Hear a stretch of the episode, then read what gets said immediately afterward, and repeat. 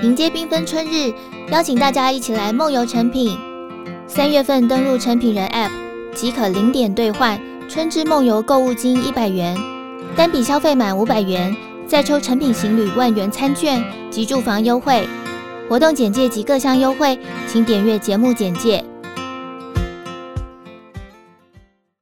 大家记得主角是蚯蚓啊！哈，他说：“今天我忘记带午餐，肚子实在太饿了，只好吃回家功课。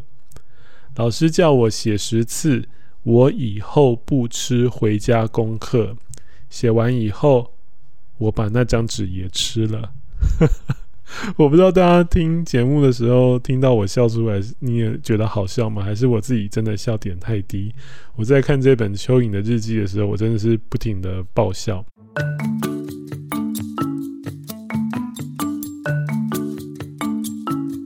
大家好，我是海狗房东。本集节目是由上谊文化、故事休息站以及迷诚品三方合作制播。在这一集的节目里面，我也想跟各位分享适合小朋友也适合大人读的绘本，或者你如果选读绘本主要的动机是亲子共读的话，今天这一集节目里面介绍的绘本其实也是非常适合跟孩子一起分享，大人跟小孩都会读得很开心的作品。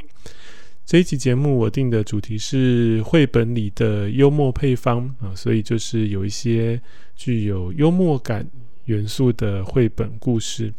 那什么是幽默呢？好笑就是幽默吗？如果你有跟孩子说故事的经验，应该已经发现，有时候单纯发出奇怪的声音或做出怪表情，也可以把孩子逗得笑得很开心，对不对？未必是说故事的时候啦，平常也是这样子啊。但是把孩子逗笑就是幽默吗？嗯，好像未必是这样。我先举一个例子来说好了，有一本书叫《彼得的椅子》。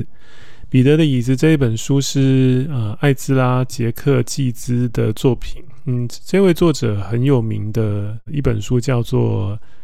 下雪天啊，或者是有人翻作下雪日的 Snowy Day，它跟彼得的椅子是一系列的作品，就是主角是同一批小孩。那这个彼得的椅子是主角彼得这个小男孩，他长大了，他的妹妹还很小，刚出生的小 baby。他的爸爸把彼得以前小时候的婴儿床啊，还有婴儿的餐椅。都把它漆成粉红色，从本来蓝色漆成粉红色，要给他的妹妹用。那这个小男孩就，嗯，大家知道吗？就是 手足的情节，尤其是刚有新生儿弟弟妹妹的小孩，他可能会有一种不安的感觉，哈，可能爱被分掉的感觉，他原本有的东西被瓜分、被剥夺的感觉，很复杂的心情。总之，这个小孩，这个彼得呢，他就赶快把他喜欢的那个蓝色小椅子赶快带走，以免又被漆成粉红色给妹妹用。而且他决定要带着小狗跟这把椅子以及其他他喜欢的东西离家出走。听起来很严重，但是各位如果看书就会知道，很好玩的是，他其实。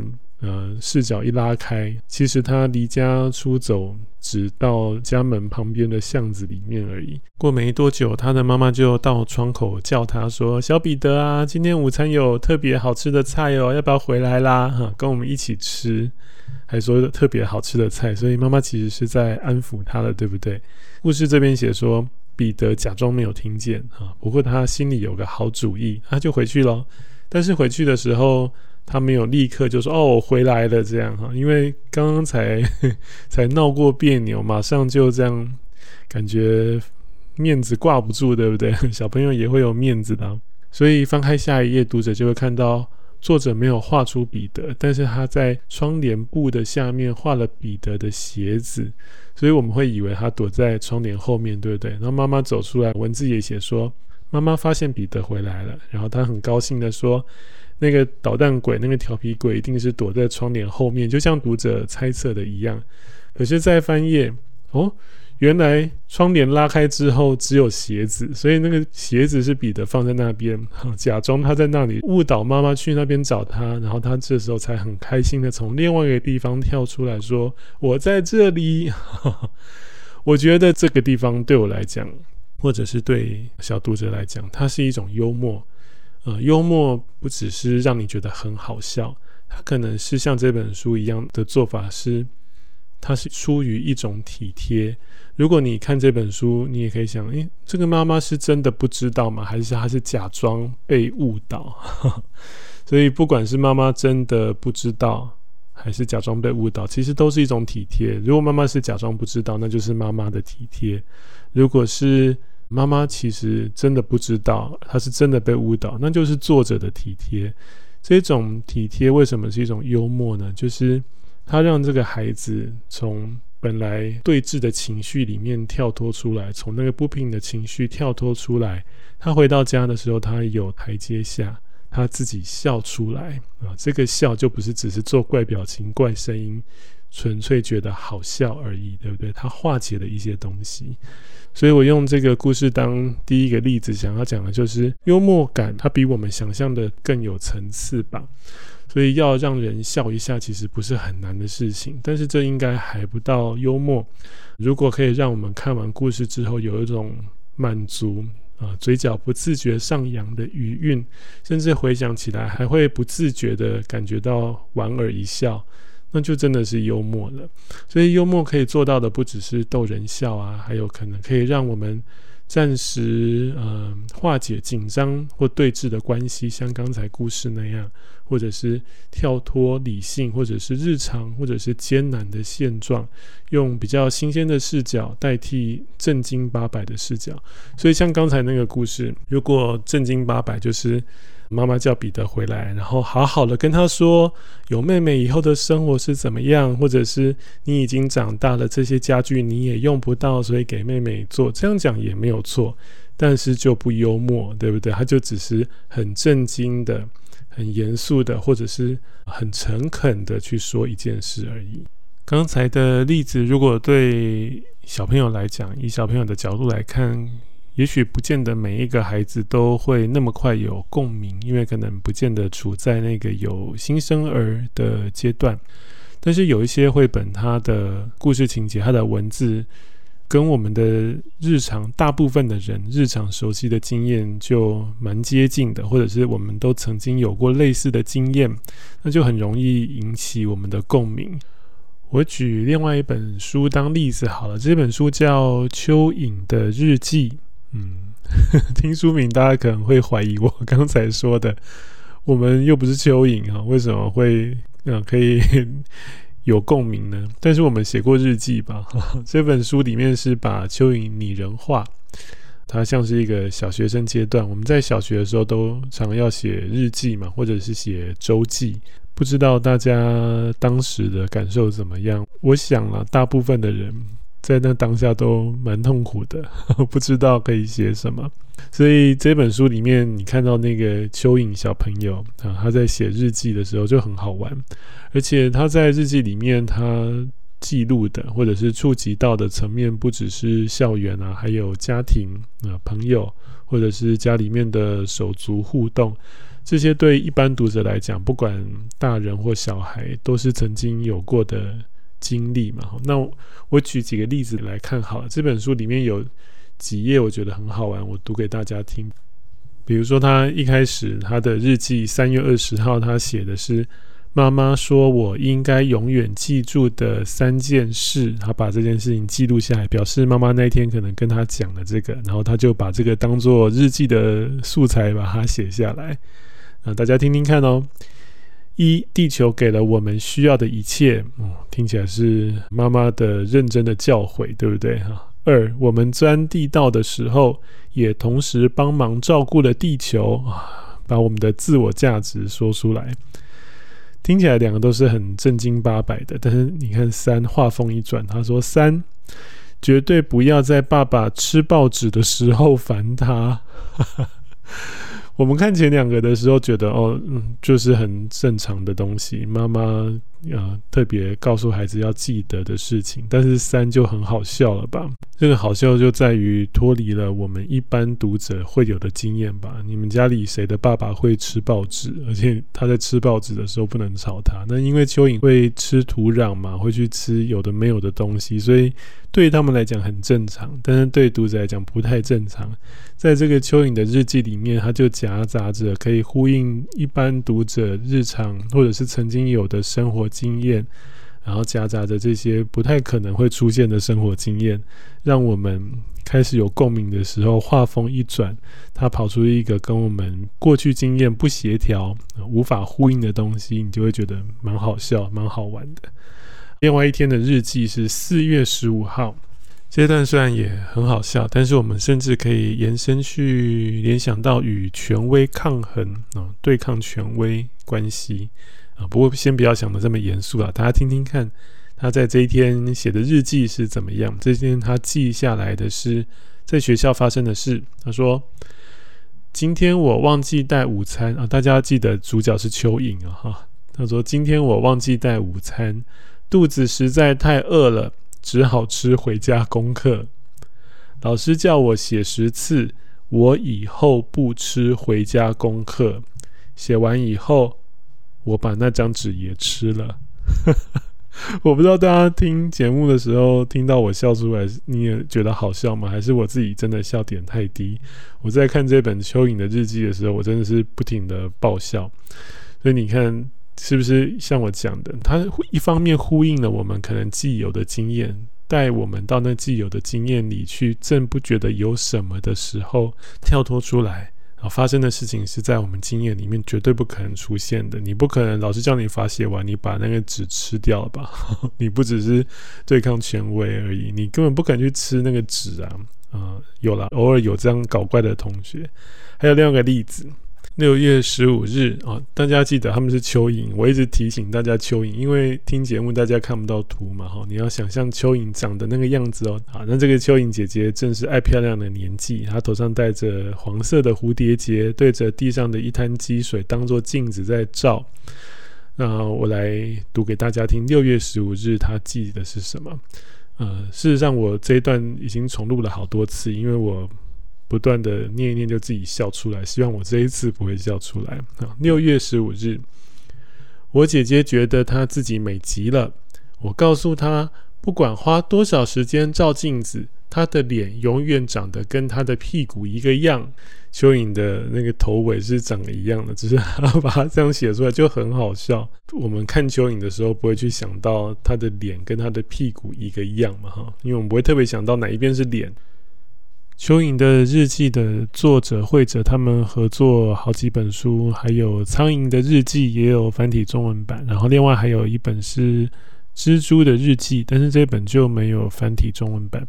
所以如果你刚刚听过蚯蚓的日记，觉得好玩、喜欢的话，也可以看苍蝇的日记啊，他们的感觉不太一样。蚯蚓的日记真的很好笑，你会觉得这个蚯蚓这个小男生真的是一个脑内小宇宙。真的不知道在想什么的孩子很有意思。然后《苍蝇的日记》里面的这个苍蝇是个小女孩啊，她的脑内的世界跟这个蚯蚓小弟不太一样。刚才听的几个例子，大部分都是从文字去看的绘本的幽默的元素，但是绘本里面有不止文字，它还有图画，对不对？所以绘本的幽默感不止可以透过文字来表现，它也可以透过图画。下一本我想介绍的就是它从文字跟图画都有很有趣的幽默的元素。这本书叫做《有一个老太太，她吞了只苍蝇》。没错，这本书的书名就是这么长。但是这个很长的书名它是有节奏感的。有一个老太太，她吞了只苍蝇，而且是书里面不断重复出现的句子很重要的一句。这本书的文字本来是美国的一个传统的民谣，所以它变成绘本其实有很多不同的版本。那我今天分享的这个上谊出版的版本，作者跟画家是西蒙斯塔贝克，那是非常厉害的一个画家，他的书得过非常多的奖啊。那这本有一个老太太，她吞了只苍蝇，可以算是。挖洞书童系列的另外一本《乔瑟夫有件旧外套》，分别都得到的美国非常重要的凯迪克奖。那我先把这本书的前几段念给大家听，听听看那个音韵跟节奏感，为什么会让尤其是小读者会很有感觉，会轻快的跟着你一起读，或者是我们边读他就摆动身体，然后笑得很开心。故事一开始就说有一个老太太，她吞了只苍蝇，不知道为什么他要吞苍蝇，也许他会没命。有一个老太太，她吞了只蜘蛛，蜘蛛动一动，又扭一扭，又搔搔她的肚肚。她吞蜘蛛去抓苍蝇，不知道为什么她要吞苍蝇，也许她会没命。有一个老太太，她吞了只鸟，不得了，她吞了只鸟，他吞鸟儿去抓蜘蛛，他吞蜘蛛去抓苍蝇，不知道为什么他要吞苍蝇，也许他会没命。有一个老太太，她吞了只猫。大事不妙，她吞了只猫，她吞猫儿去抓鸟儿，她吞鸟儿去抓蜘蛛，她吞蜘蛛去抓苍蝇。不知道为什么他要吞苍蝇，也许他会没命。有一个老太太，她吞了只狗，她还不够，又吞了只狗。他吞狗儿去抓猫儿，他吞猫儿去抓鸟儿，他吞鸟儿去抓蜘蛛，他吞蜘蛛去抓苍蝇。不知道为什么他要吞苍蝇，也许他会没命。还没结束哦，我只读了大概一半多一点而已，后面还会吞更多东西。其实这一本书的故事文字很简单，对不对？它的情节就是老太太不断的吞东西，一开始只是可能不小心吞了一只苍蝇，然后为了抓那一只苍蝇就吞蜘蛛，蜘蛛可能没抓到苍蝇，又吞了一只鸟去抓蜘蛛啊，越吞越大。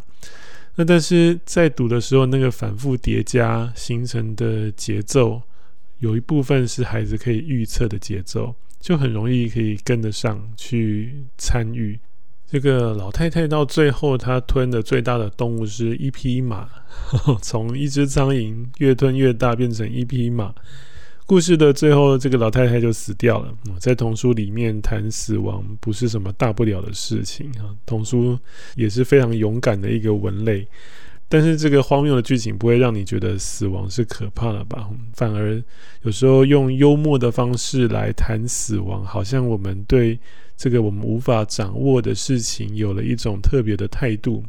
故事的最后的一句话就是他死了，这还用说，很直白吧？啊，但是还有最后一页哦，最后一页写上“教训”两个字，就是要告诉你这个故事给我们什么教训。听起来很严肃，对不对？但是这是一本幽默的绘本，这个作者呃用这个民谣当做基础写的故事，最后他给了一个教训，他的教训是千万不要吞马。这个教训很令人意外吧？一般我们看到故事最后给的教训，可能是诚实为上策啊、这本书可能会给什么教训？我现在一时想象不到。但是这本书为什么会让你觉得很幽默？你跟孩子讲的时候，我自己的经验啊，小朋友就会跟你说：“不是不要吞马吧，也不可以吞牛吧。”然后就会有小孩说：“也不能吞猫吧，不能吞狗吧。”啊就会一个接着一个去讲。那个好笑的地方就不是只有。用怪表情、怪声音逗孩子笑，他会形成一个余韵，就是想要去吐槽这个作者，怎么可能教训是不要吞嘛？孩子就会一个接着一个讲，就会有一种有趣的余韵延续下去。那这本书除了文字的节奏跟音韵很有趣之外，图画也很好玩，但是因为 Podcast 节目大家看不到图画啊，看不到影像，所以大家可以去找这本书来看。这本书的图还有一个很特别的设计，就是挖洞。他透过挖洞，本来说这位老太太她吞了，比如说一只猫。本来我们只看到城市里面有好多东西，然后其中有一只猫。那老太太的身上是挖了一个洞，洞里面有她刚才吞掉的苍蝇、蜘蛛跟鸟。那这一页一翻过去，那个洞就压在那个猫上面，所以你就会看到，哎，老太太的肚子里多吞了一只猫。那透过这个很有趣的设计，加上那个音韵，然后这个机智的设计，就会让读这本书的趣味性是很高的。感觉这本书也很像是一个玩具。如果有人读这本书给你听，或是孩子听你读这本书，好像就是在听着配乐，然后他在翻着这本书，像玩玩具一样。我的感觉是这样哈，而且这本书看起来好像情节很简单，很像幼儿读的书。我最近有个特别的发现是，我妹妹的女儿她在学校，小学生不是常常会有小小说书人的活动，对不对？然后她要选一本书，她就找我给他建议，我们就在书柜里面选书。那后来他抽了这一本，就读起来，他自己小学四年级啊，边读边笑得很开心。他已经完全认识里面的字，里面的情节也很简单，但是以一个小四的学生，他读这本书还是可以从里面得到很大的乐趣。从节目开始到现在，我们已经介绍了几本书，主要都是从故事的文字情节去看，或者是文字的节奏，或者是图画里面的一些巧思。那接下来有两本我想要特别讲的是，尤其是图画的部分。文字其实，如果你单读文字，完全不看图的话，你真的会觉得这是非常无聊的故事。但是先听我讲完，它不是无聊的书，我是说单听文字的话啊，如果有人读给你听，你没有看图的前提下，它真的很无聊。比如说《母鸡罗斯去散步》这本书是一九六八年出版，已经超过五十年的经典绘本，到现在都还非常多人谈它。只要谈到绘本的图跟文合作的关系，这本书几乎是很重要的例子。母鸡罗斯去散步，小朋友听这本书也非常的开心。但是你听听看文字，现在大家听节目是看不到图，对不对？文字很简单，而且它就是一页有文字，一页没有文字，只有图。文字是这样：母鸡罗斯出门去散步，它走过院子。绕过池塘，越过干草堆，经过磨坊，穿过篱笆，钻过蜜蜂房，准时回到家吃晚餐。结束了，故事就是这么简单，听起来很无聊，对不对？就是母鸡罗斯一直在走路，然后经过不同的地方，回去准时吃晚饭。可是如果你看图，就完全是两回事哈。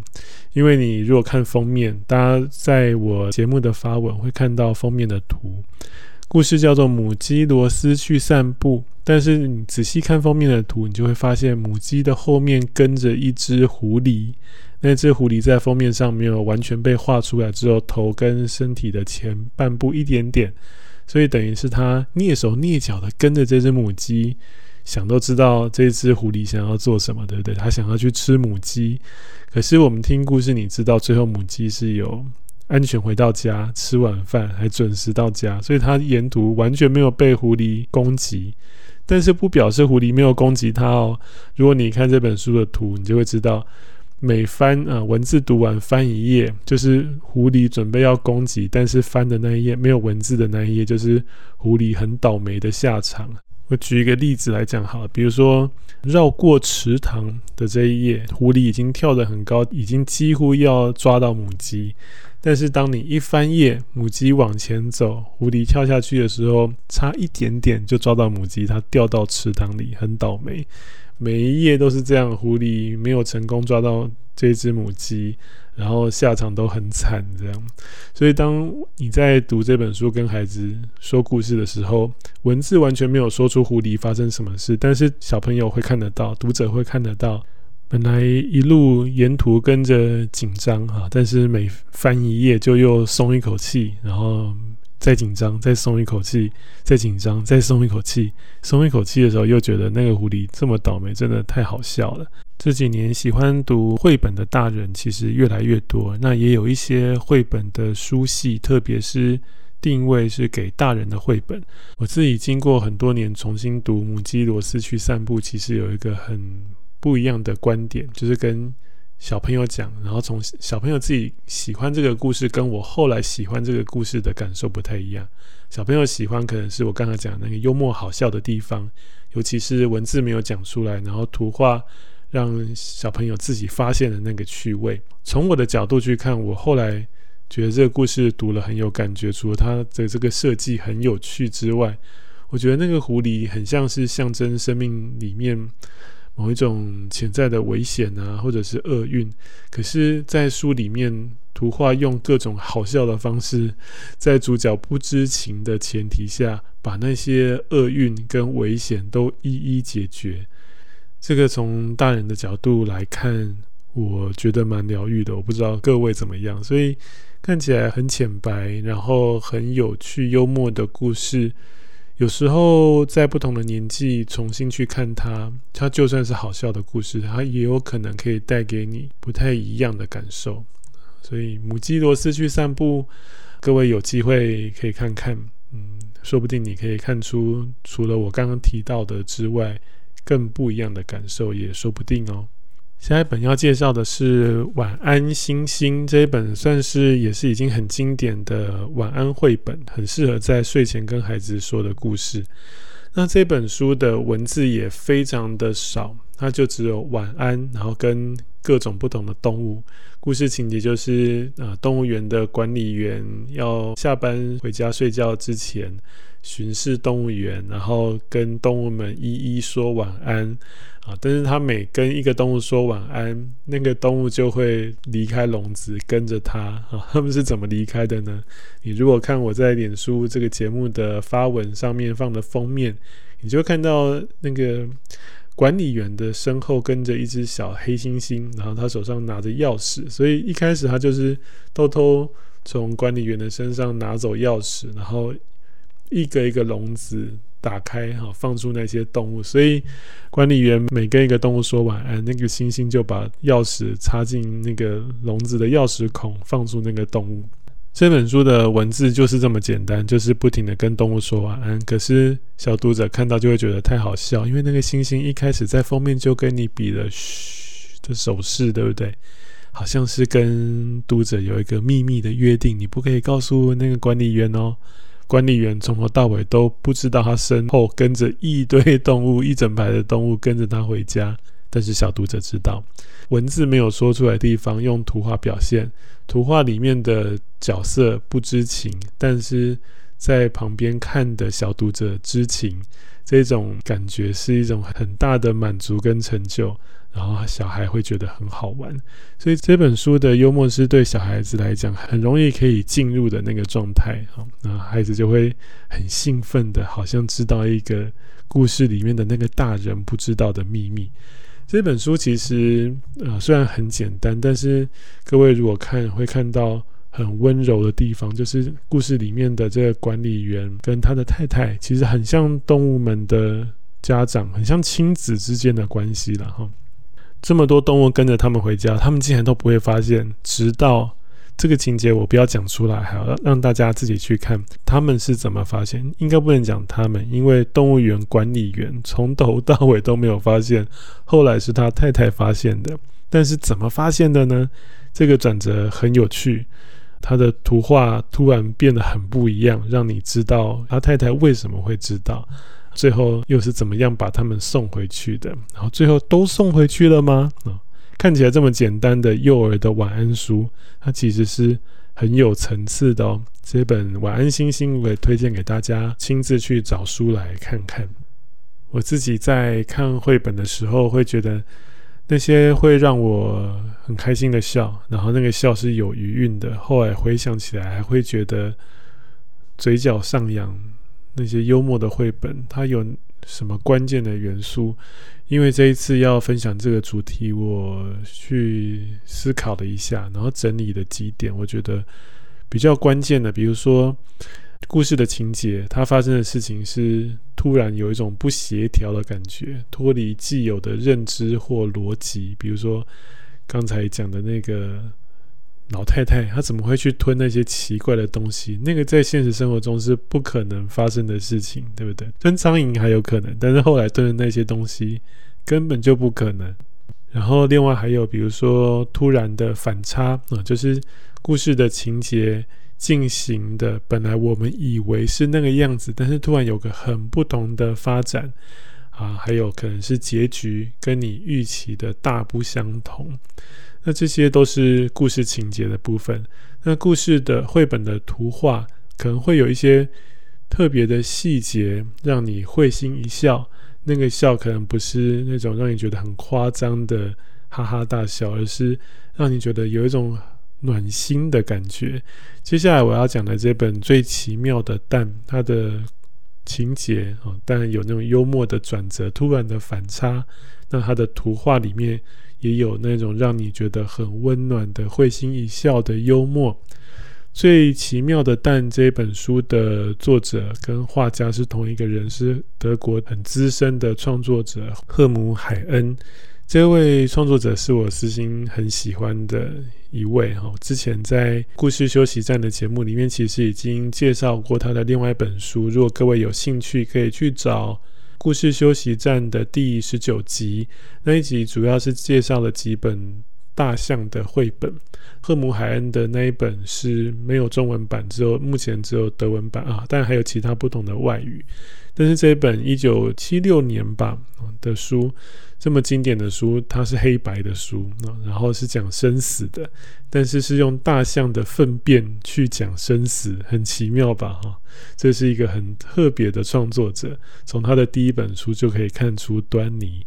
那这是第十九集，你可以看到那本大象的算术，或是大象的数学。另外，在第三十三集那几集是为你朗读的特别节目。那第三十三集是跟诚品书店几间书店的店长邀约哈，因为那是疫情期间我的特别企划，本来是独立书店，但是有一集是跟诚品书店合作。那刚好花莲店的店长选的就是赫姆海恩的另外一本书，叫做《好朋友》。所以，如果你有兴趣，也可以回去听第三十三集的为你朗读这本赫姆海恩的《最奇妙的蛋》，我自己好喜欢哦。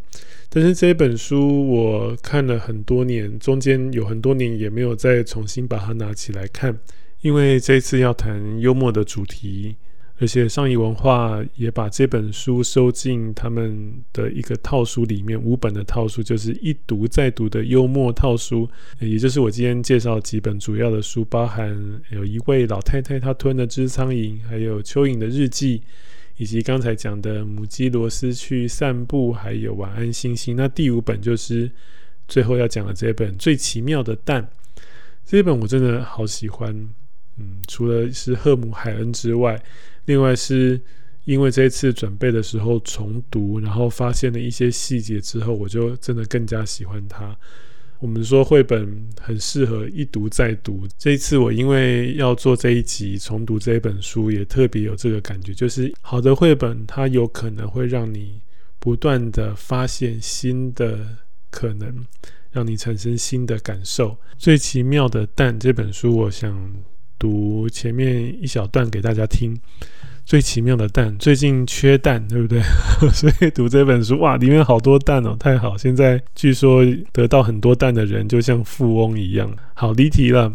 最奇妙的蛋，赫姆海恩这本书，我来读给大家听啊。封面上看到很多鸡，非常多的鸡，然后还有一位国王，国王的皇冠啊，国王戴的皇冠嘛，皇冠看起来怪怪的哦。各位可以仔细放大去看封面图。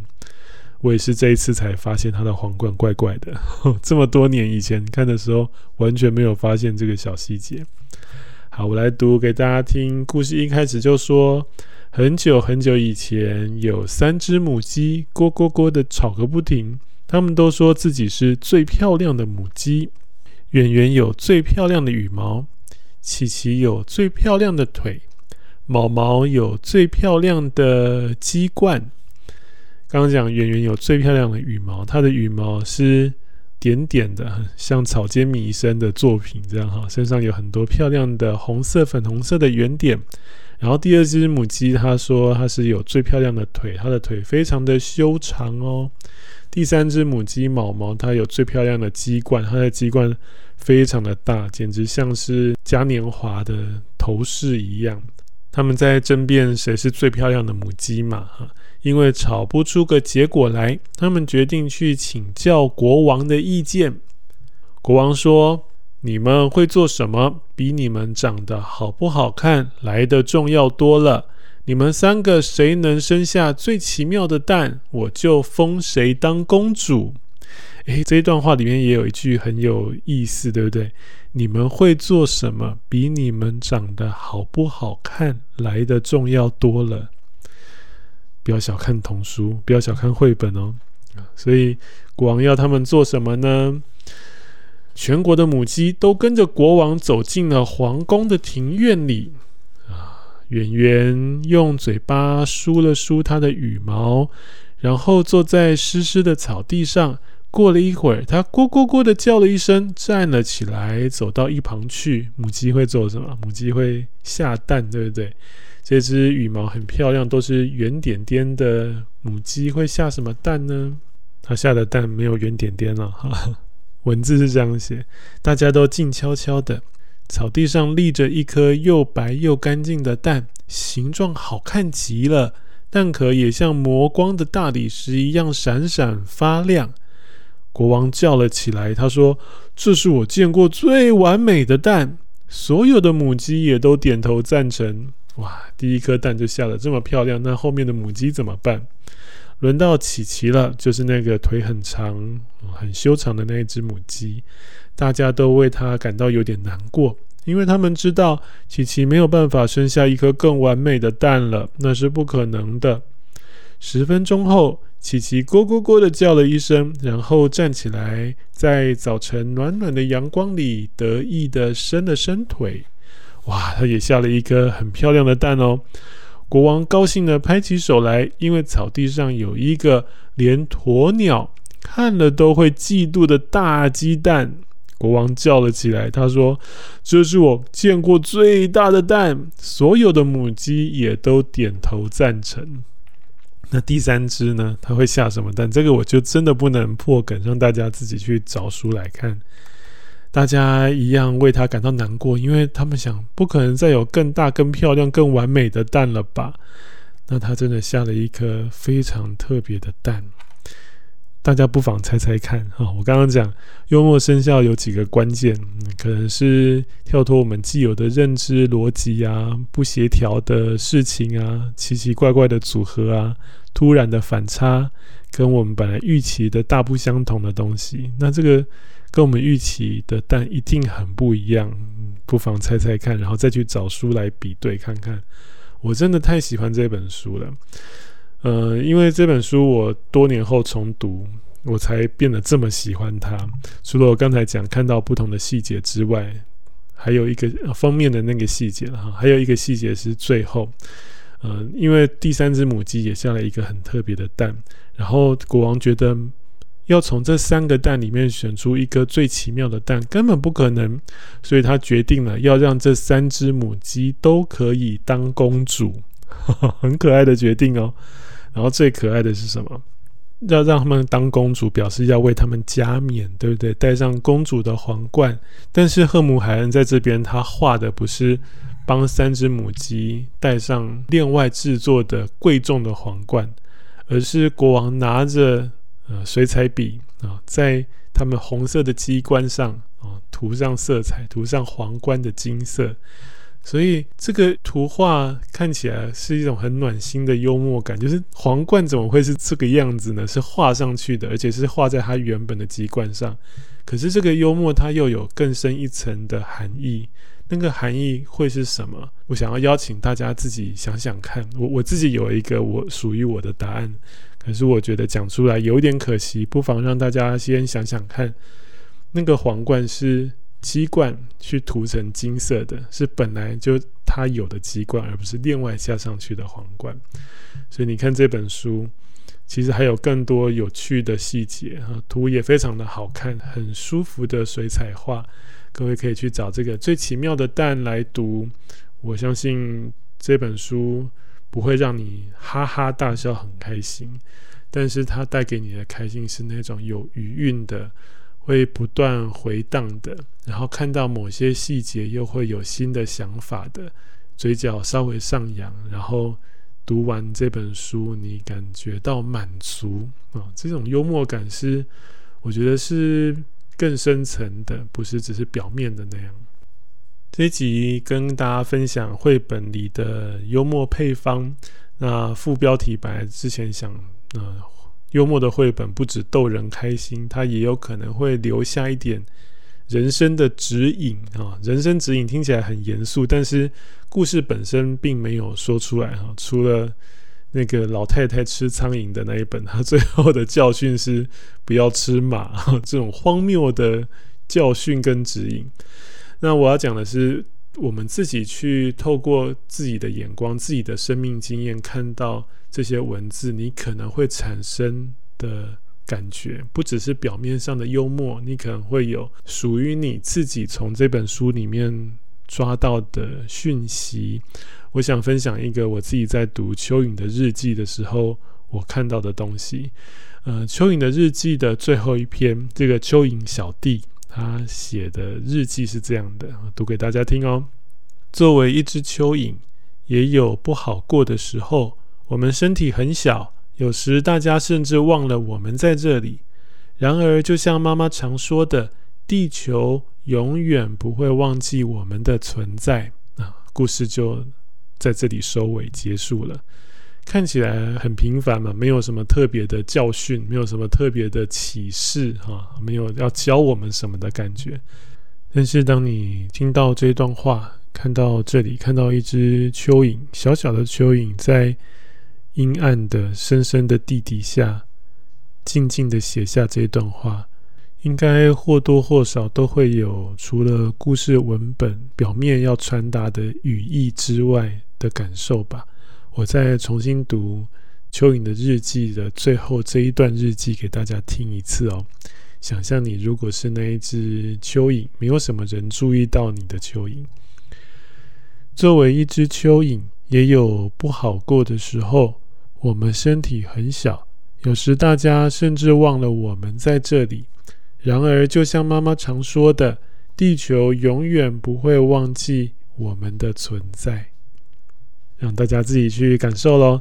这是今天跟大家分享的绘本里的幽默配方啊、呃，不只是逗你笑啊，有时候也会给我们一些很不同的感受、深层的感受，甚至是疗愈，甚至是指引一个你没有想过的方向，用新的角度、不协调的角度、跟理性有一点冲突的角度去重新看待一些我们已经习以为常的事物。至于要怎么把幽默的故事说得好呢？嗯，我觉得我还是觉得啦哈，怎么样说故事其实不是那么难的事情。比较重要的是选好的书啊，好的书就会让人沉浸在其中，不管是感动或者是幽默开心的，所以。你如果选到一本好看的书，幽默的故事好了，你只要顺着故事去说就好了。啊，当然我们可以适时的关注一下孩子的反应啊，比如说今天介绍这些书都很好玩、很幽默，孩子笑得特别开心的部分，我们可以多在那边逗留一下，不要急着翻页，就是让那个余韵可以拉得长一点、久一点。最后也在这里跟各位分享几个讲座的资讯，因为今天这一集其实本来是上谊文化邀请要在脸书上直播的讲座，可是我不太习惯直播，不太习惯影片一直永远留在网络上这件事情，所以本来是没有要参与，但是后来他们就想说，那就改成 Podcast 才有这一集哈，那。这一系列还有其他的场次都是脸书直播，而且直播的影片有留存，就是各位可以回头重新去听。现在已经讲完了，比如说一月二十一号赖嘉玲老师的《里欧里奥尼的智慧预言》，各位可以上信宜小太阳亲子书房的脸书专业啊，就是打信宜小太阳亲子书房就可以找到。可以回头去听这一集，之后三月跟四月也会有另外两场脸书直播。三月九号晚上是有苏炫慧心理师讲的，主题是勇敢做自己的内在英雄。你会选一些很棒的绘本跟大家分享。那四月那一场是四月十六号晚上，是亲职教育专家陈安怡老师的。呃，演讲。那一场的主题是绘本是孩子的好老师，详细的时间我就不在节目上多说，有兴趣的朋友可以到节目的说明栏，或者是到故事休息站的脸书社团的这一集的发文里面，就会找到连结。那另外这一系列线上讲座介绍的绘本，上谊文化也有在活动网页中整理出来，我也会贴在节目的说明栏或者是脸书社团的发文里面。各位也可以到自己习惯的书店，或者是上网查找这些书的购买讯息。谢谢您收听本集的节目。如果你喜欢这一集的节目内容，也请在各大收听平台上给我们五颗星评价，或是留言建议。另外，如果你喜欢本集节目中介绍的绘本，也欢迎你到成品各大门市书店或成品线上查询购买。